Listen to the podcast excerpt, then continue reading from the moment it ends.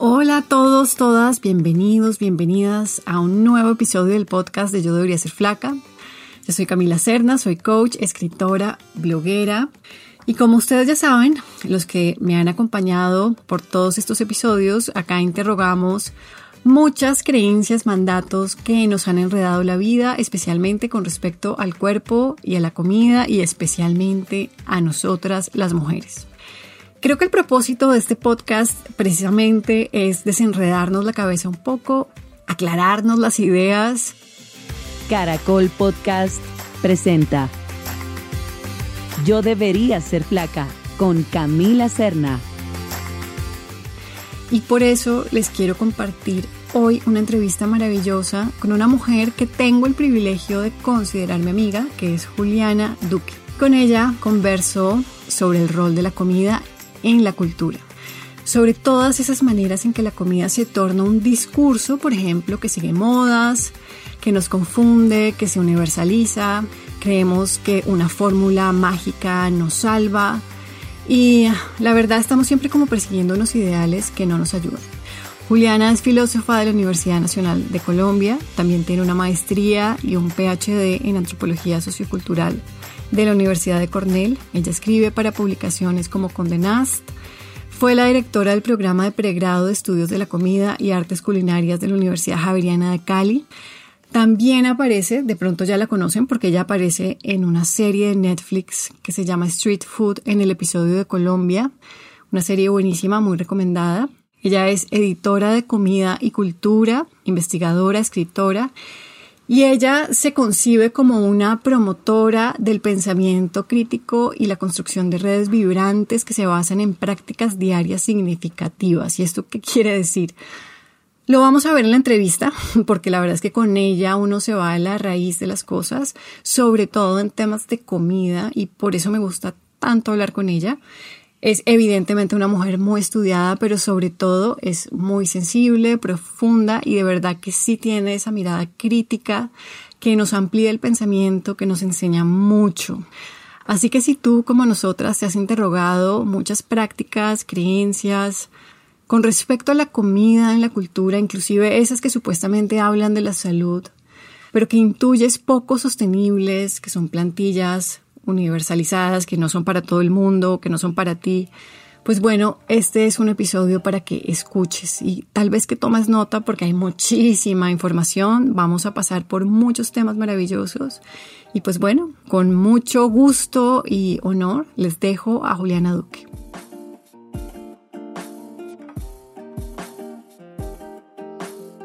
Hola a todos, todas, bienvenidos, bienvenidas a un episodio del podcast de Yo debería ser flaca y hoy estoy muy contenta de presentarles a una amiga. No es muy común poder decir que uno conoce a alguien que tiene un doctorado en antropología de la comida. Yo tengo el privilegio de tener a esta persona como amiga y se las quiero presentar a todos y a todas hoy. Hola Juli, ¿cómo estás?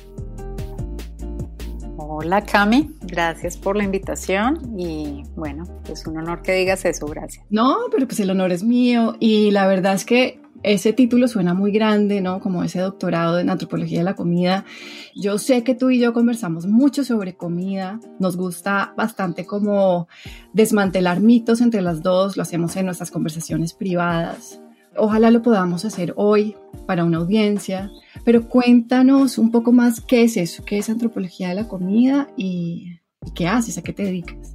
Pues creería que como otros campos de la antropología y de las ciencias sociales y de las humanidades, porque pues todas se intersectan un poco, es una reflexión sobre la comida que intenta entender el significado cultural y social de, de, eso que es material y a la vez simbólico, ¿no? Entonces es tratar de entender qué está detrás de nuestros hábitos alimenticios, de nuestras preferencias, de los valores asociados a lo que comemos, qué nos dice eso de la estructura social y, y hasta cierto punto económica de una comunidad, incluso de una, de, una, de una región y de una nación entera y de un continente, porque podemos ir por capas.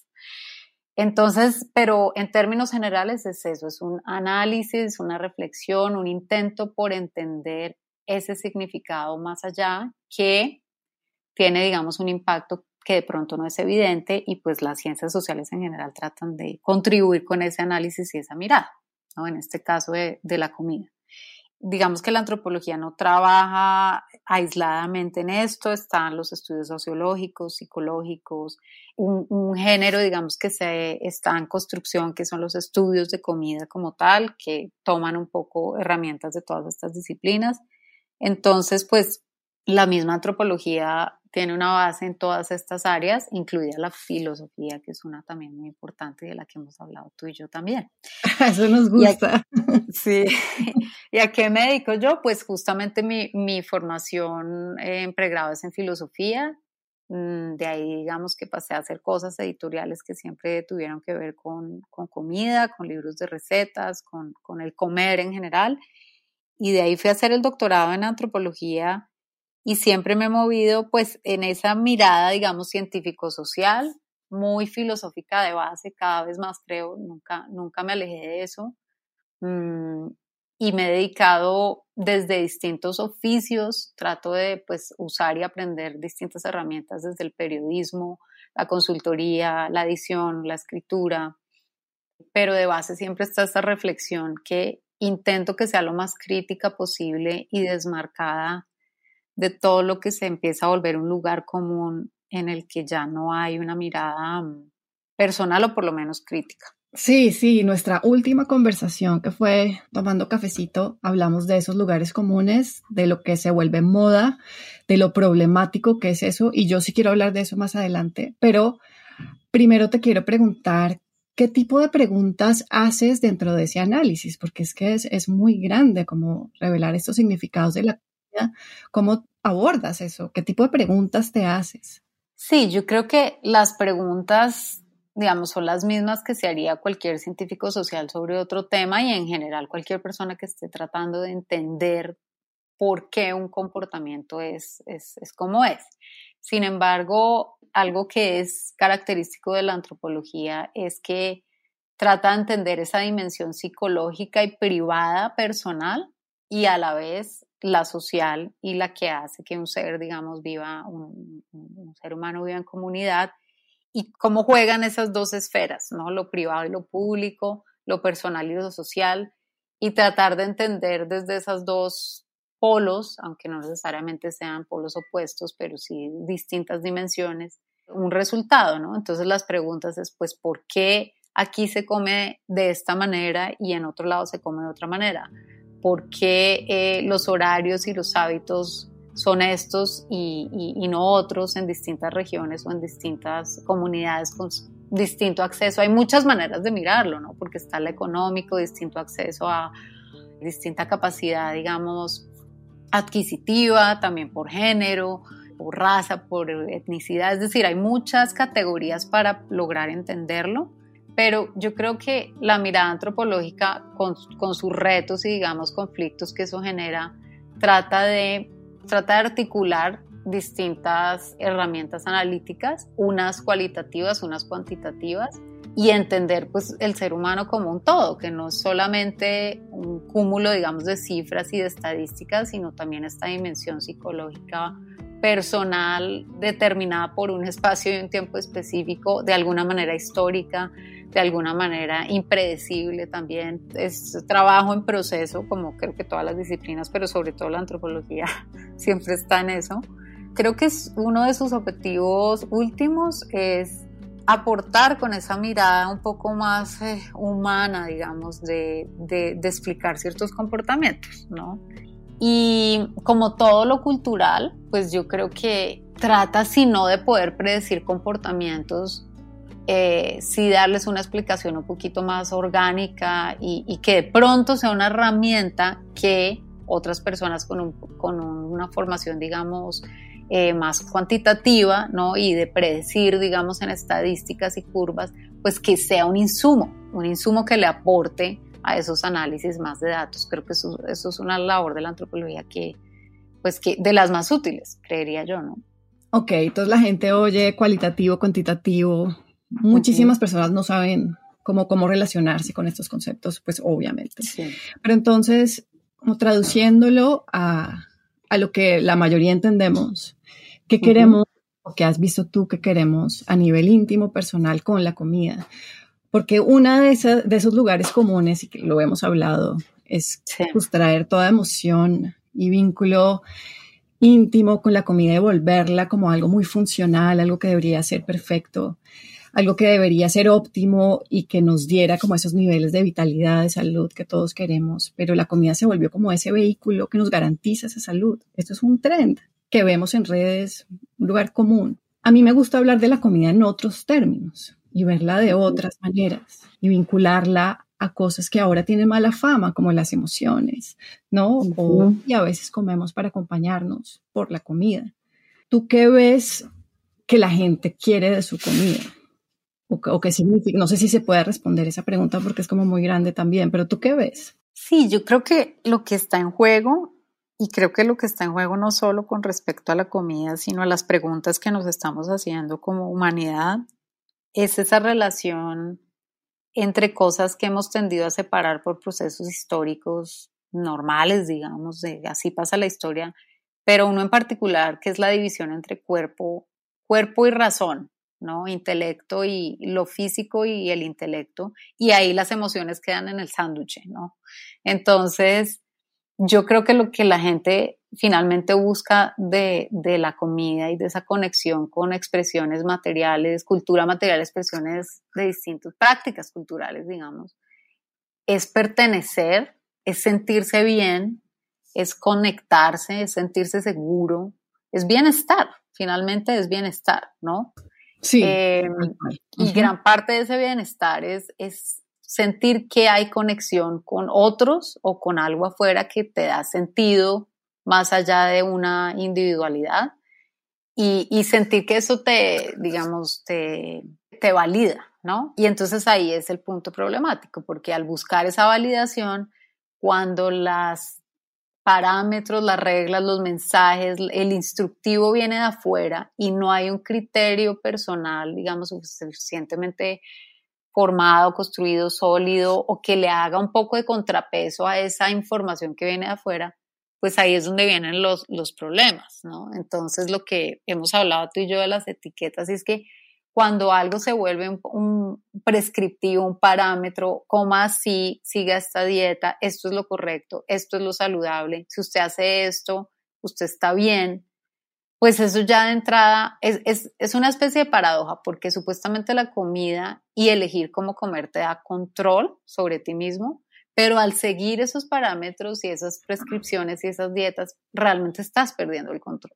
Siempre es, es como un balance el que deberíamos buscar, ¿no? Es como, ok, están estos valores, esto, esto que me dicen que siga, que puede estar bien, pero yo cómo lo adapto a mi propia condición, a mis propias necesidades. ese, es, ese creo que es el reto. ¿No? Si te entiendo bien, nos fuimos para todo el lado de la razón sobre el cuerpo, creyendo que hay una manera muy intelectual, prescriptiva y además desde afuera, o sea, un tercero que nos dice cómo comer desde la razón, desde su razón, además de sus explicaciones científicas o lógicas, o inclusive en esa cultura de los influencers, porque a ese influencer le sirvió, entonces tal vez a mí me sirve, ¿sí? Sí. Pero una desconexión del cuerpo y de esas necesidades muy sabias que tiene? Yo creo que sí, por un proceso histórico, pues hemos privilegiado la razón y el intelecto, pues eso nos ha traído grandes beneficios, ¿no? Porque finalmente es nuestro principal motor y, potencia como, como raza, ¿no? Como nuestra naturaleza es esa.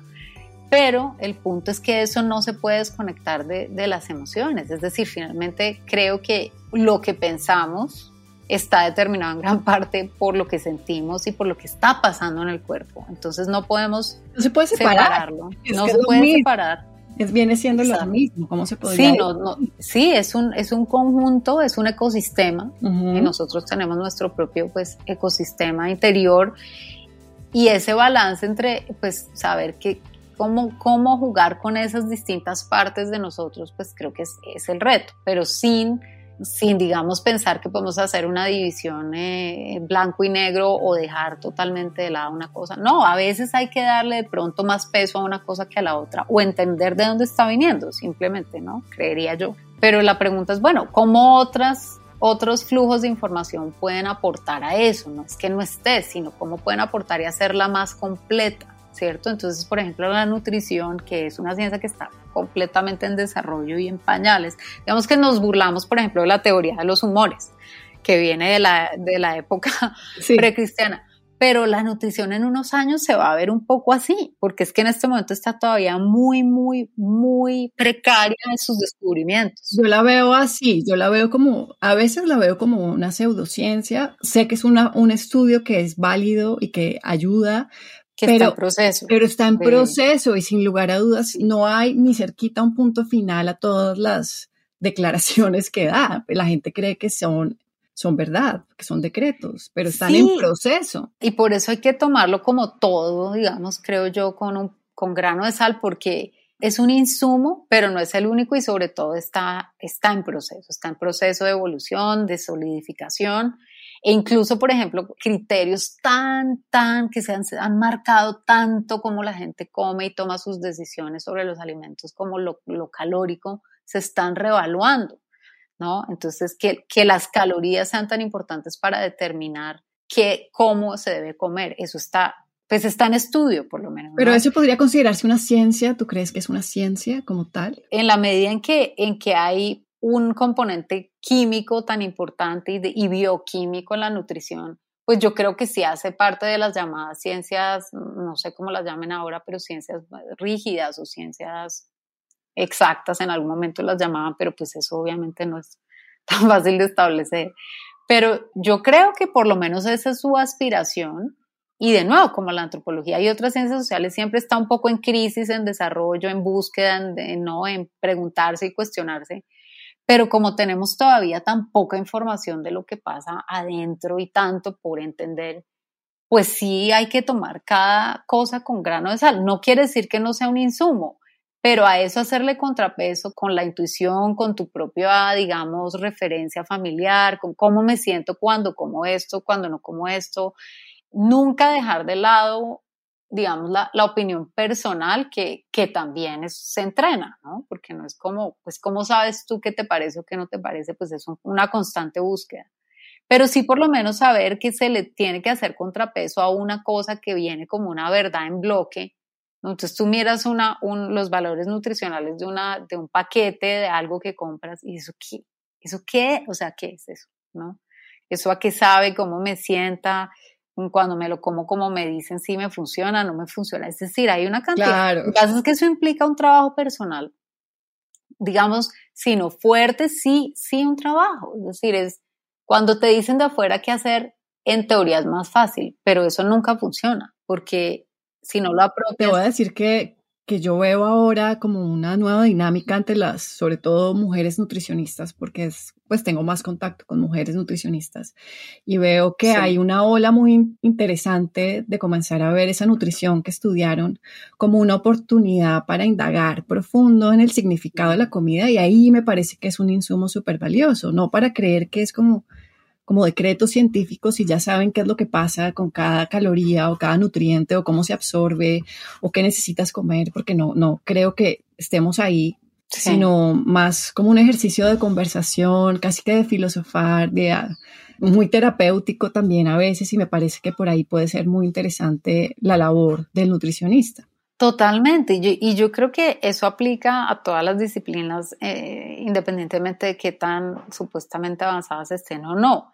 y es siempre estar en conversación con otras miradas, o sea, pero es que eso es lo que tenemos que hacer nosotros también, es como nunca pensar que el punto de vista personal o el de esta aproximación es absoluto. Es así, es un insumo más. y está muy bien que, digamos, esas eh, corrientes de las que hablas, pues estén empezando a, bueno, ¿y qué pasa si, si le preguntamos a esta otra persona que trabaja desde esta mirada cómo lo ve o cómo nos puede aportar y complementar de acuerdo a lo que los pacientes sienten que pasa cuando, cuando les mandamos este tipo de, de dieta o de régimen, lo que sea. Es esa constante mm, no creer que la verdad absoluta está en un solo lugar, pero yo creo que eso aplica para, para todo. Entonces, y más con un tema tan íntimo, tan personal, tan cotidiano como comer. Es que todos los días nos levantamos distintos. Dormí tanto, no dormí tanto. Hoy tengo que hacer tantas cosas. Hoy esto, hoy, hoy tengo más frío, hoy llovió, hoy no llovió. Y todo eso va a determinar lo que tú necesitas comer. Entonces, ¿cómo, cómo van a seguir el mismo plan como si fuera, no, pues no. Entonces entrenar eso pues no es fácil, requiere de nuevo mucha confianza, conocimiento de alguna manera, pero también paciencia. No, es una combinación de cosas que creo que, que finalmente es un, pues es un espejo de lo que tenemos que ir haciendo en la vida, que es encontrándole encontrándole el, lado, ¿no? Todos los días encontrándole el lado. Y además algo muy interesante que se abre para esta ola de nutricionistas que llegan es que se les abre todo un universo nuevo cuando ya su enfoque no es pesocentrista, porque yo creo que muchos nutricionistas se entrenaron para hablar de pérdida de peso con sus pacientes, sus clientes. Y ahora muchos, muchas se están alejando de ese paradigma porque ya pues todos nos estamos dando cuenta que no funciona, es estigmatizante, enferma, mejor dicho, mm. es, es, algo que, que hay que erradicar. Entonces se abre todo un espacio de posibilidades para hablar de la comida de otra manera y también hablar del cuerpo, ¿sí? De la relación con el cuerpo, porque ese, ese aspecto quedó muy relegado porque era solo un tema de cómo te hago bajar de peso, además como si supiéramos cómo hacer bajar de peso a otra persona que no sabemos. Ya en la medida en que nos damos cuenta que no sabemos es maravilloso porque se abren posibilidades de hablar de otras cosas, ¿sí? Sí, yo creo que tiene que ver tal vez con una mirada más, un poco más suave, digamos más, algunas personas tal vez usarían la palabra compasiva, más empática, pero yo diría que en últimas más de celebración, de, verlo como una celebración diaria y no como una angustia diaria. Claro, claro. ¿Cómo, le quito? ¿Cómo, ¿Cómo me enfrento a esto negativo que me toca hacer? Porque es que eh, no puedo, no puedo, no puedo, no puedo, no puedo. Bueno, ¿qué pasa si sí puedo? Que si nadie está eh, poniéndole tachones a esto cada vez que hago o no hago, eso hace una diferencia mi cuerpo cómo se empieza a regular, si lo puedo hacer así, si tengo el espacio para hacerlo así y no los miles de, de vocecitas adentro que le dicen a la gente, no, porque entonces si comes esto vas a ganar peso y si esto, no. Entonces, yo creo que es más de entrada y por eso digo que es una postura finalmente filosófica, existencial, vital de celebrar la oportunidad de poder elegir. Siempre hay un margen para elegir con más libertad, digamos, con más cariño y más, de manera más celebratoria y menos negativa y menos, pues como disruptiva, ¿no? Finalmente. Bueno, y yo quiero hablar contigo como de, no sé si a llamarlos mitos o tendencias o qué, pero uno sí ve cierto blanqueamiento de los hábitos alimenticios que se mueven mucho hacia la salud, ¿no? Entonces, ahora creemos de una manera muy universal que tenemos todos que comer no sé, quinoa con vegetales salteados y dejamos de lado lo que hemos comido ancestralmente mm. porque de repente ya nos pareció que son demasiados carbohidratos o que no es óptimo o que nos va a quitar salud o lo que sea. Pero como, como miramos es un poco más críticamente. Digamos, la contradicción constante en la que estamos con esa información que nos llega afuera de todo tipo, no solo con la comida, y que genera una especie de trampa es, es como si siempre nos fueran a dar la verdad última de lo que sí va a funcionar, ¿no? Es como una fórmula, porque esto sí va a funcionar. ¿Y sí va a funcionar para qué? Para ser más fit, para ser más exitoso, para sentirse más en control, para mm, sentir que tengo control sobre mi vida porque en otros espacios no tengo control. Entonces, por eso muchas veces esas tendencias y esas modas de de comer de una manera u otra que vuelven el, el cuerpo una máquina mucho más potente, creo que son tan atractivas y es porque de alguna manera te dan poder, ¿no? Y es como entre más lo logras, pues más confianza o más éxito sientes, pero de nuevo, el tema del éxito es súper em, engañoso, porque un éxito de qué? De que esforzarse de tu cuerpo a un máximo, restringiéndolo de otras maneras también y, y de nuevo, eso no se, no se trata de decir que es que mm, la pereza de comer lo que sea, cuando sea y que no importa que, no, es, yo creo que más allá de, es, es entender por qué estamos haciendo lo que estamos haciendo, sea ejercicio, sea seguir una dieta que restringe ciertas cosas, sea comer de todo. Entonces ahí es donde viene la mirada crítica, es que primero la verdad absoluta y la fórmula para todo no existe es de nuevo un balance diario entre ver qué funciona porque vamos cambiando, porque el ecosistema va cambiando, porque las condiciones van cambiando. Todo está en constante movimiento. Entonces, ¿cómo, cómo vamos encontrando esa verdad día a día y la vamos construyendo de manera mucho más humilde? ¿no? En lugar de encontrar, ya encontré la fórmula de lo que funciona para mí, además porque el cuerpo va cambiando a lo largo de la vida, entonces lo que te funciona de pronto tres años, de pronto a los tres años ya no te funciona tanto. Entonces todo lo que suene blanco y negro a mí me parece que puede ser peligroso, ¿sí? Y por eso, pues de hecho, sí, los opuestos generan, los opuestos generan eso, ¿no? Pues tener que poner límites muy estrictos y los opuestos tiendo yo a pensar, de nuevo desde una, no sé, pregunta tal vez muy filosófica, que vienen del miedo, del pánico a no poder manejar lo que se salga de esa fórmula o de esa prescripción. ¿Qué pasa si me salgo de la fórmula de la prescripción? El miedo a no poderlo controlar y no poder manejar lo desconocido. Entonces también es un estarse midiendo todo el tiempo de, bueno, hoy de pronto no es tan conocido esto familiar, a ver cómo me bandeo yo en eso y, y cómo lo enfrento que de nuevo es una metáfora de la vida, por eso me parece tan importante entrenar estos ejercicios, porque finalmente son maneras de entrenarnos para la vida, con esto, con la carrera, con la vida social, con la vida de pareja, con la paternidad o la maternidad, con todo, estamos entrenando cómo enfrentamos la vida finalmente. Totalmente de acuerdo y además es que yo creo, Juli, que no nos damos cuenta hasta qué punto somos supersticiosos. Entonces, Sí, es la superstición, ¿no? es como esta supuesta lógica de que si hago esto, lo otro va a pasar, ¿no? Y la comida está ahí como mediando con eso, como si yo como de esta manera, lo otro en garantizado va a pasar. Y totalmente de acuerdo que lo que queremos es evitar como el desastre de la incertidumbre, del dolor, de la muerte, de enfermarnos, de la pérdida, por eso toca prestar atención y comenzar a hacer unas preguntas bien profundas de por qué estamos haciendo lo que estamos haciendo. Porque si no, nos vamos como en automático con las modas que, como tú bien dices, suenan muy bien, son atractivas, las empaquetan además divinamente. Entonces uno de verdad cree que si uno hace lo otro, si uno se esfuerza lo suficiente para lograrlo, ya lo otro va a pasar. Mm. Y no, y no, no es así. La naturaleza de la vida no es así.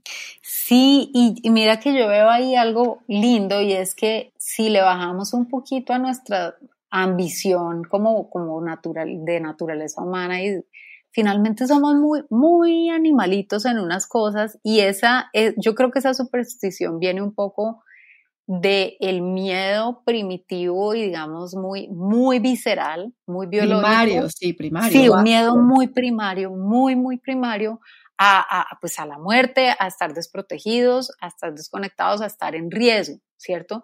Y yo creo que si lo entendemos así y vemos nuestra parte, pues digamos, también vulnerable, pero de mucho poder, eh, pues animal, y vemos cómo nos sentimos protegidos o seguros o cómo mínimamente logramos esa, pues esa tranquilidad, yo creo que empezamos a entender que esas son, digamos, maneras un poco desesperadas de buscar esa tranquilidad, que esa tranquilidad la vamos a encontrar en el día a día con respuestas un poco distintas en lugar de estas fórmulas. Pero la superstición yo creo que viene de esa necesidad de aferrarse a algo que nos diga que todo va a estar bien. Todo va a estar bien, no importa qué, y cómo vamos respondiendo a eso y dándonos seguridad diaria, confirmándonos ese todo va a estar bien, sin caer en esa mirada reflexiva eh, que se vuelve pues obsesión o fanatismo o, o seguir una prescripción dietaria o de otro tipo porque ahí es donde todo no va a estar bien, porque te desconectas del cuerpo, de lo que necesitas día a día, de lo que tus emociones te estás diciendo, muchas veces de lo que la propia cabeza te dice, porque mucha gente sabe, uy, no, pero, pero ¿por qué yo no, cómo así que ya no puedo comer esto nunca más y por qué? Y, y se hacen la pregunta, yo creo que es entender que viene de un lado mucho más profundo, mucho más primario y cómo ayudarnos y, y, y hacerlo con cariño para responder a esa necesidad pues finalmente como tan, tan básica, pero a la vez tan linda, ¿no? Estamos en contacto con nuestra humanidad, queramos no, y esa búsqueda de que todo esté bien, pues nos va a acompañar siempre, pero tenemos que reflexionar cuáles son nuestros vehículos para llegar a una paz, hmm. como con esas necesidades innegociables, porque o si no, nos vamos con muchos mitos y en este tema específico de la comida sí que abundan los mitos. Por ejemplo, eso del comer puro, ¿sí sabes? Mm, que nos lleva a desórdenes como la ortorexia, como esa búsqueda del comer perfecto, orgánico, eh, súper balanceado, local, ¿sabes? Una cosa, cosas que en sí mismas no tienen ningún problema, o sea, unas fresas orgánicas están bien para las personas mm. que las puedan pagar, pero no mm. son la garantía de nada, ¿sí?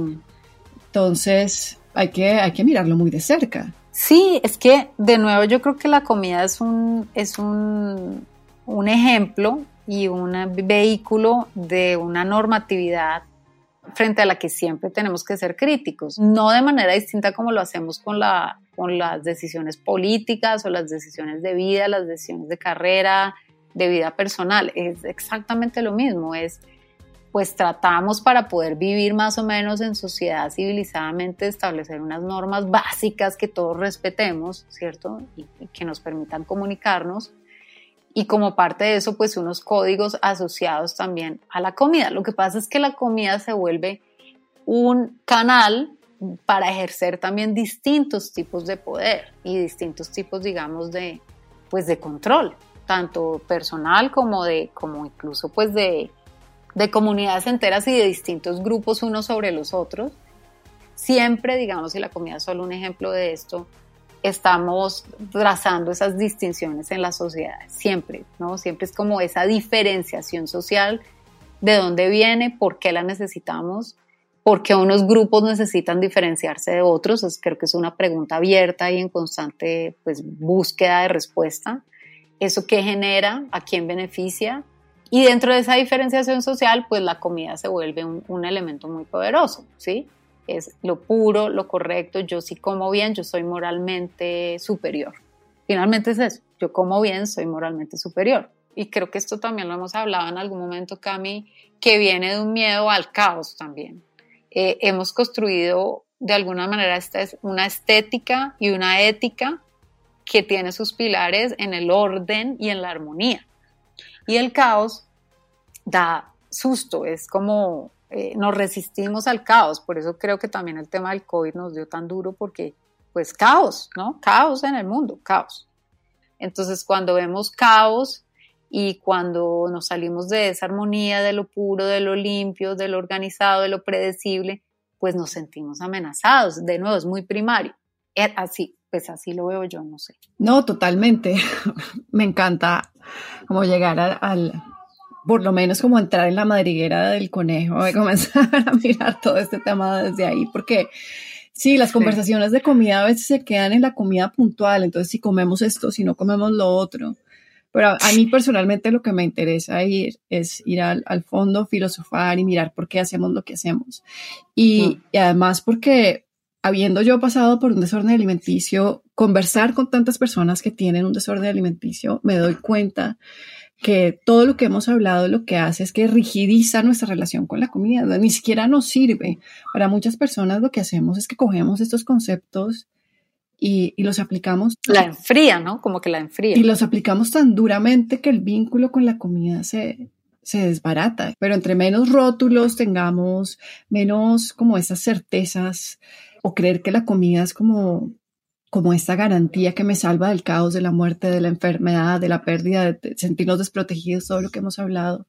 Y más bien nos vamos por la vía de confiar, saber que el diseño está bien hecho, el cuerpo sabe comer, eh, el rol de la comida es amplio, generoso, sereno, se puede disfrutar. Eh, por ahí después es completamente distinto. Sí, de nuevo, una celebración de la vida y no es por ser, digamos, rosa y pero es que sí debería ser, pues todos los días deberían ser así, ¿no? En todos los aspectos. Y lo otro es, cuando yo veo que esas etiquetas empiezan a, rondar mucho, de hecho la palabra saludable que ya es que pierde todo sentido, todas empiezan a perder. O bienestar, saludable. O bienestar. Todas esas que ya de verdad empiezan, incluso la misma idea de dieta, ¿no?